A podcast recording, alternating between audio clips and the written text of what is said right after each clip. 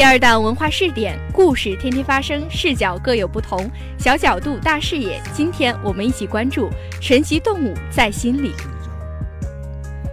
如果要评选本世纪头十年最有影响力的电影，《哈利波特》系列绝对是名列前茅的。电影上映了整整十年，华纳一共推出了八部《哈利波特》系列的电影，全国票房超过了七十七亿美元。不仅让华纳赚得盆满钵满，也让小说的原作者英国作家罗琳成为风靡全球的畅销书作家。现在，《哈利波特》系列已经完结，伏地魔的伏法为这个系列画上了句号。但是，华纳和罗琳又共同合作了《神奇动物在哪里》，继续为观众展现绚丽多彩的魔法世界。这部影片的核心新鲜感在那些神奇的动物身上。但全片的故事还是围绕整个魔法世界来展开的，借魔法世界的教科书为线索，魔法世界被延续，以书的作者的经历开展了全新的魔幻旅程。这一开始，据说是一个五部系列的长度，一本书就带来这么多的神奇，这让众多哈利波特的粉丝们更是非常的期待。再遥想一下，霍格沃茨那么多的教科书，可以说是穷尽一生也挖掘不完的宝藏。众所周知，《哈利波特》的故事基本上发生在英国，而《神奇动物》的拍摄则来到了美国纽约，与美国的魔法界来了一次深度的沟通与交流。这段故事是发生在《哈利波特魔法世界》的七十年前，可以算作《哈利波特》系列的前传。当看到神奇动物在哪里结束时，大批的魔法师们手持魔法棒，穿梭于被损坏的纽约城内，一砖一瓦地恢复着城市原来的面貌。这时，虽然有前作《哈利波特》的铺垫，还是会感到由衷的震撼。但《神奇动物在哪里》这部电影中最让人动情的，不仅有动物，更包括那些动物之外的人。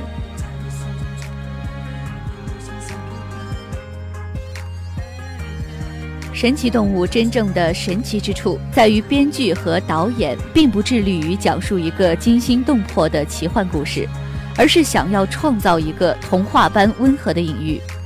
报业大亨的长子，纽约市的议员，尽管很快就领了便当，但还是在有限的出场时间里宣扬了文化战争的精神。而另外的角色巫师群体，他们本身就是社会的少数群体，需要隐藏。可是，即使这样，他们也无法做到对多样性的包容。作为主流魔法世界代表的魔法国会，就像人类对待巫师一样，几近残暴地对待他们之中的少数群体。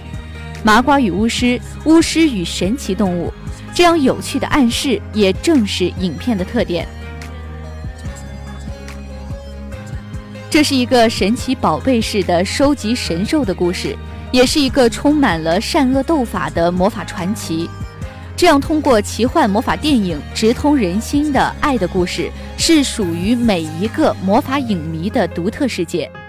影片里的哈利波特一年年在成长，而现在的纽特斯卡曼德却在入境美国不久就陷入到难以自拔的暗黑之中。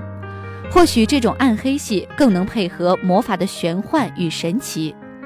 成长本就是一件疯狂兼顾阴郁的事情，而神奇动物正将这种感觉诠释得淋漓尽致，可欣赏价值自然也是不言而喻的。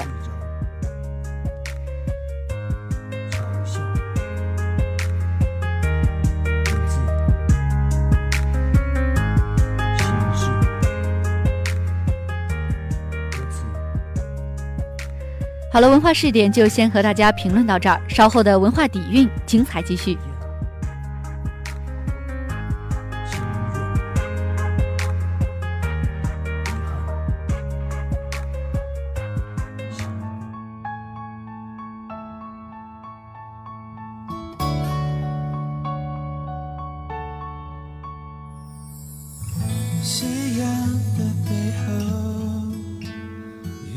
悄悄爬上了夜空，回家的归途，有谁在默默等候？想给你快乐，却不懂怎么温柔，只愿陪伴在你的左右，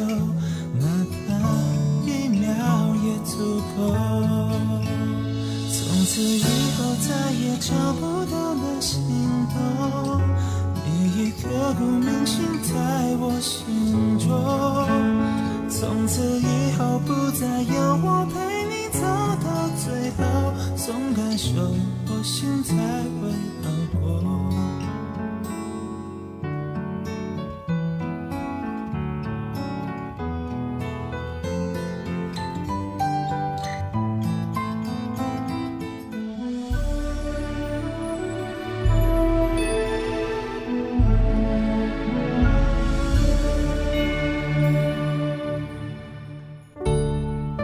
第三档文化底蕴，听游天下，耳畔随行。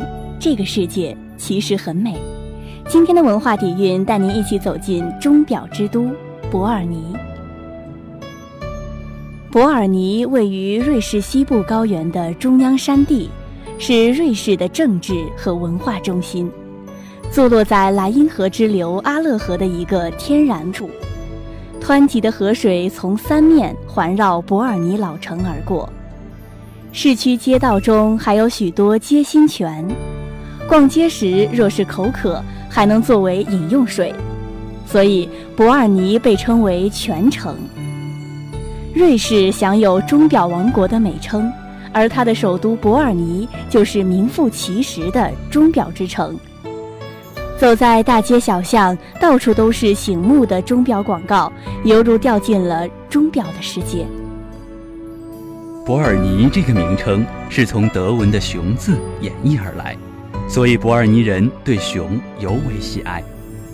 熊的形象也是处处可见，无论是街道中心的喷泉中，还是那些古老的建筑物上，几乎都有熊的雕塑。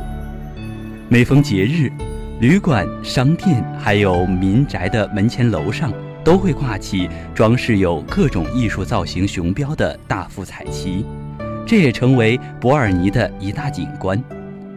阿勒河的东岸是已有百年历史的熊院，伯尔尼人对熊感情深厚，会经常到这里来看望它们。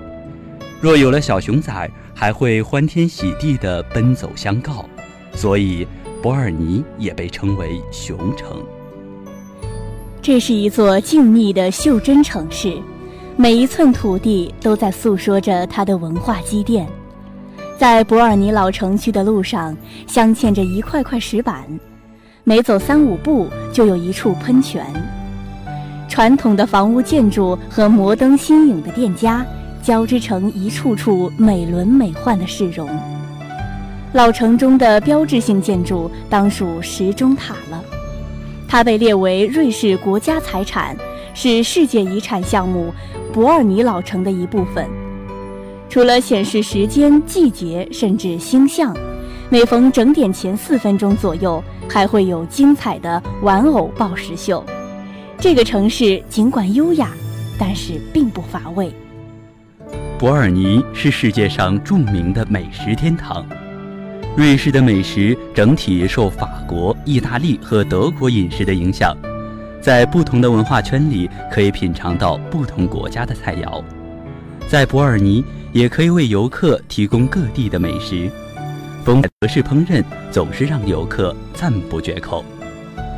瑞士有很多传统的奶酪饮食，但其中最著名的就是奶酪火锅和奶酪板烧。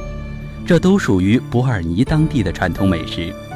这两道菜都是用融化的奶酪制作而成，在冬天食用更加深入人心。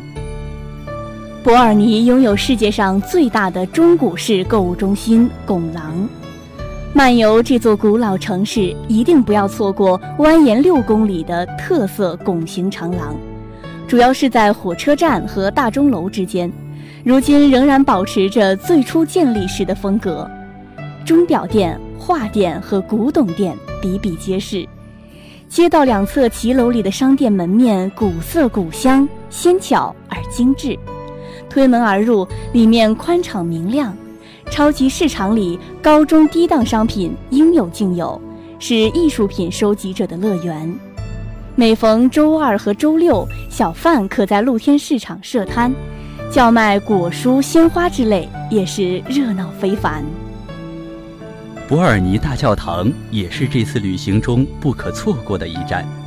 这是座哥特式的大型建筑。正面有15世纪时的彩绘玻璃，还有米开朗基罗的名作《最后的审判》大浮雕，历史十分悠久。除此之外，教堂内的一架由五千多根铜管建成的管风琴也是一大看点。在圣诞节和音乐会期间，这架18世纪的管风琴依然会奏出美妙的音乐。伯尔尼这座城市就像一个恬静的女子。她就在那里，安安静静地坐着，就能吸引所有的目光。